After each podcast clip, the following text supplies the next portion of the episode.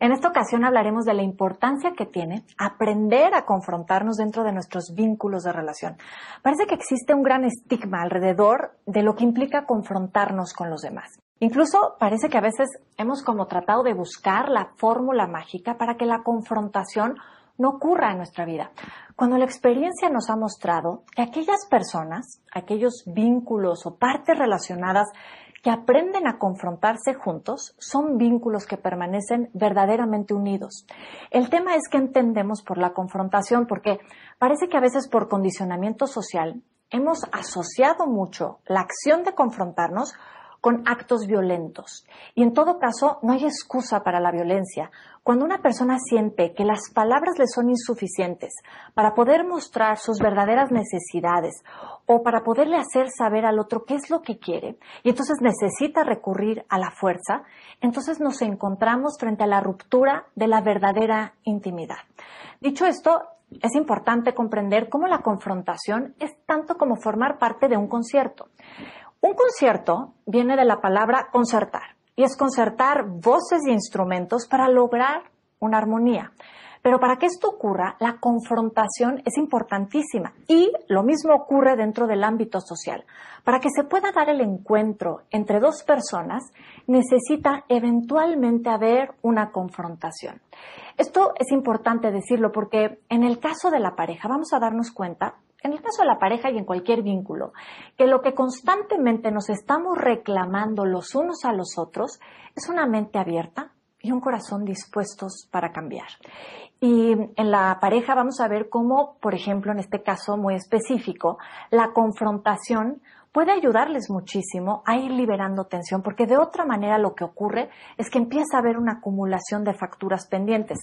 Pensemos que es absolutamente lógico que dos personas que están intentando compartir el mismo techo, pues por supuesto sean víctimas de un montón de enojos y frustraciones propias de cuando se enfrentan dos cosmovisiones, porque cada uno ha aprendido a ver la vida de una manera diferente.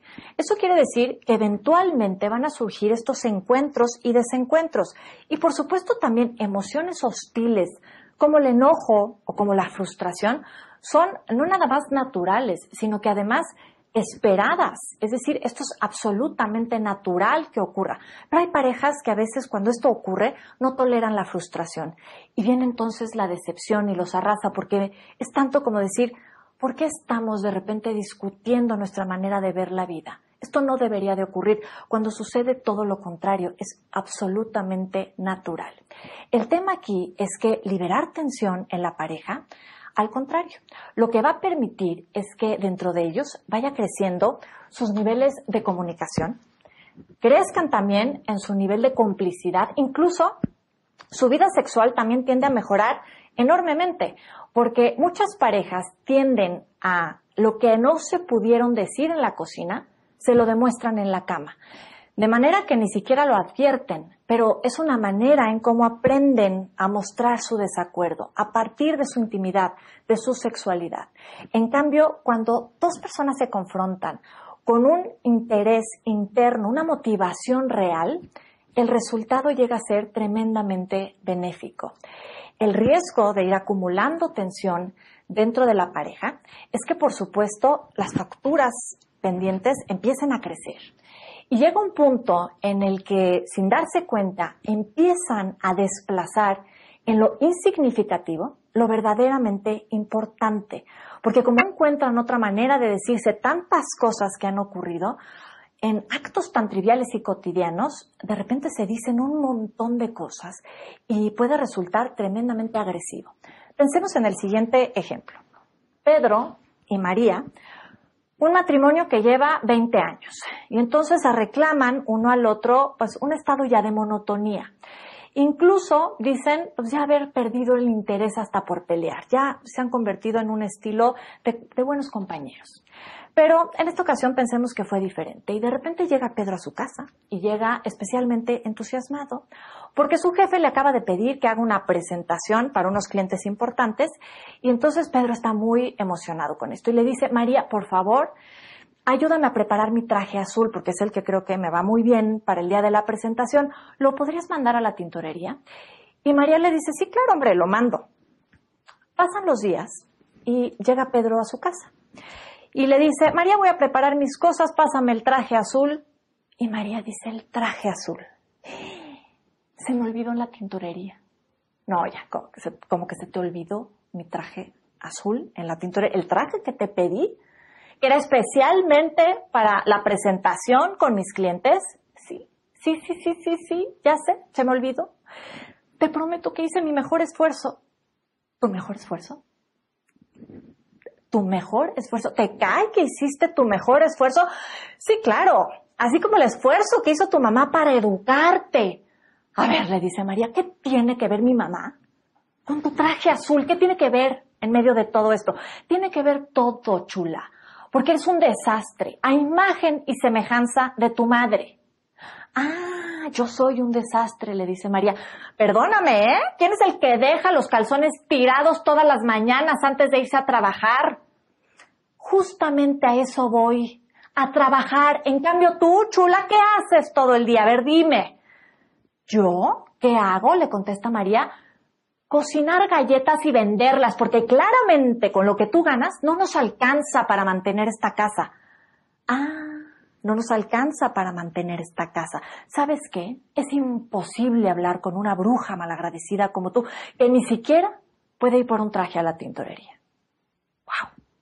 Este ejemplo nos deja ver lo que ocurre cuando una pareja permite que se acumule tensión al interior de la misma. Por supuesto que utilizan cualquier evento, por mínimo que parezca, para explotar, para sacarse un montón de reclamos que eventualmente no habían ocurrido a lo largo de muchos años. Pensemos que el factor precipitante de esta discusión es el olvido de María de este traje que no pasó por él a la tintorería y por lo cual es absolutamente legítimo que Pedro se sienta enojado. Lo que sucede es que aquí vemos un montón de mensajes velados, un montón de cosas que esta pareja había evitado reclamarse a lo largo de muchísimos años. Y por supuesto utilizaron esta situación para entonces llevarlo a una magnificación de las circunstancias. Esto es importantísimo porque nos ocurre todo el tiempo y es el riesgo que corremos cuando permitimos que las cosas crezcan. Sin embargo, por paradójico que suene, esta es la gran oportunidad que en ese momento tuvieron Pedro y María para darse cuenta de algo, para darse cuenta de lo mucho que se habían alejado el uno del otro, para darse cuenta que había muchas cosas en el tintero que necesitaban sentarse a hablar si querían seguir construyendo algo juntos.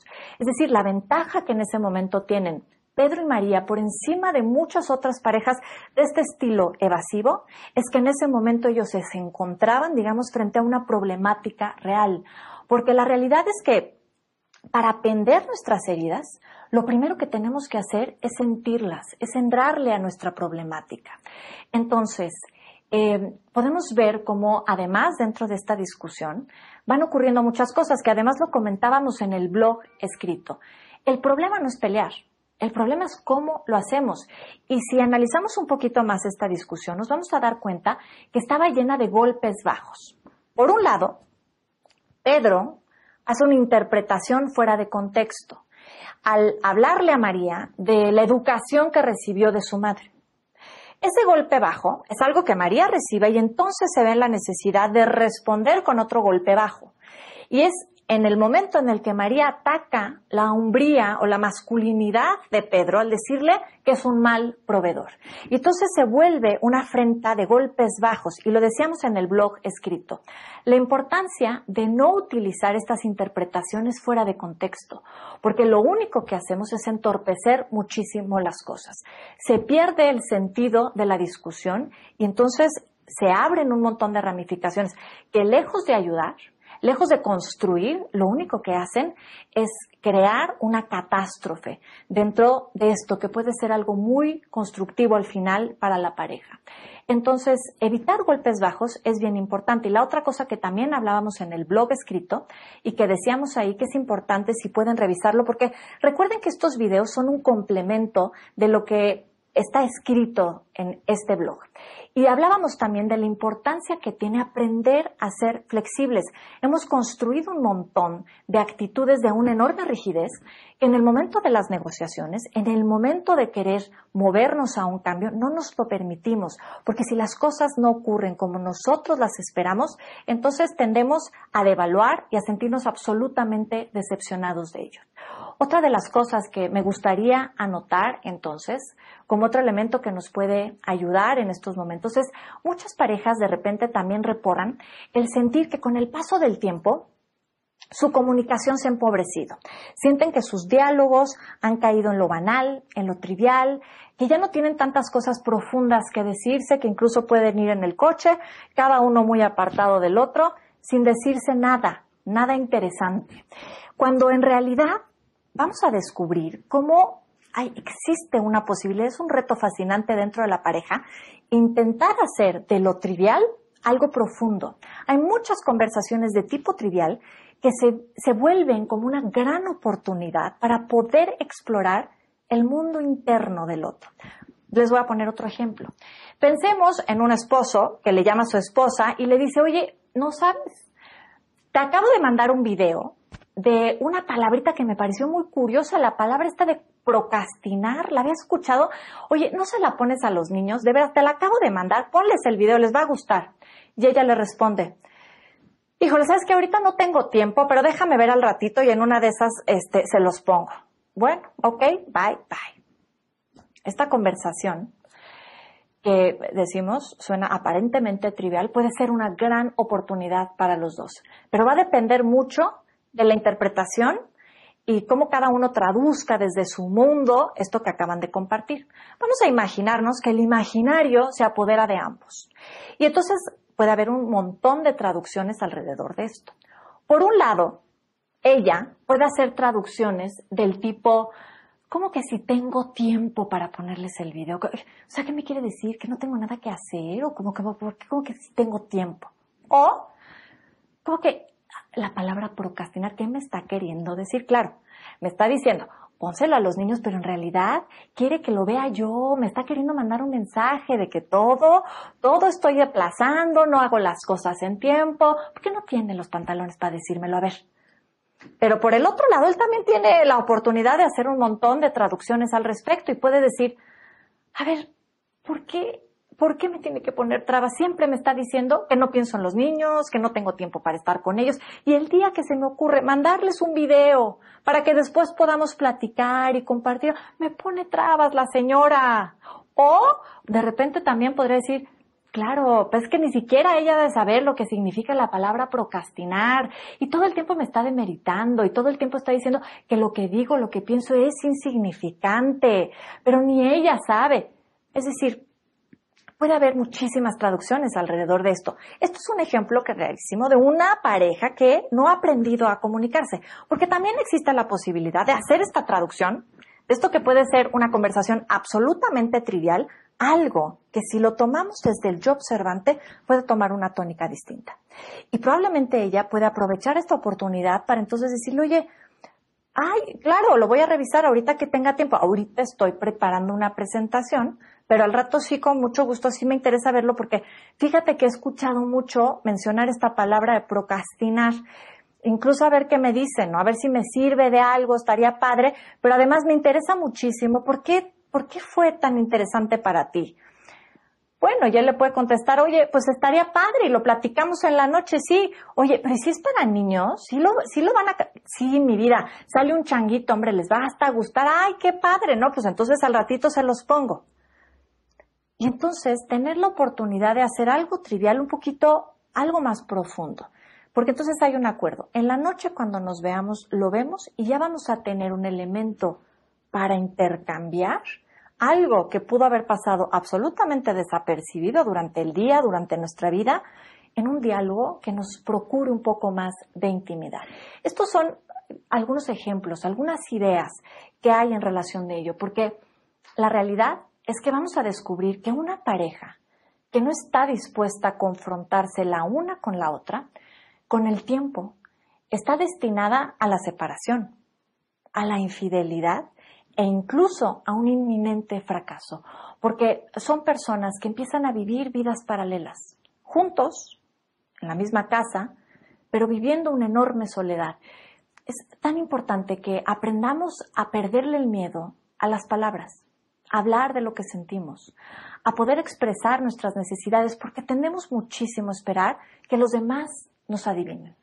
Adivinen qué es lo que queremos, qué es lo que sentimos, qué es lo que esperamos, cuando en realidad es nuestra responsabilidad hacerle saber al otro lo que estamos pidiendo a gritos.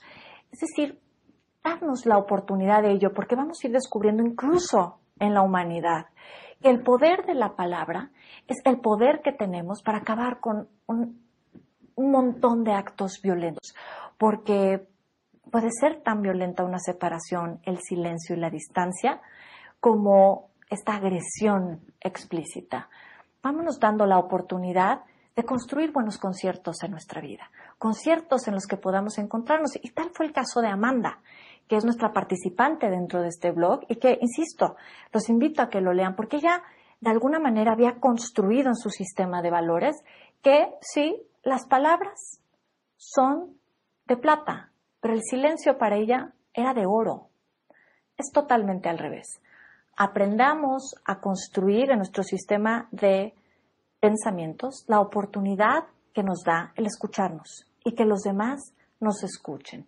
Aprendamos a partir de la comunicación a integrarnos, porque la realidad es que hay muchísimas parejas que están preocupadas por las apariencias, cuando en realidad lo que verdaderamente les debería de importar es lo que está ocurriendo al interior de su pareja. Ha sido un placer volver a compartir contigo este espacio. Espero volverte a ver pronto y que tengamos la oportunidad, insisto, de tener este intercambio en el blog. Mándame tu opinión, tus comentarios. Me va a encantar poderlos contestar y poder tenerte más de cerca. Muchísimas gracias por tu atención.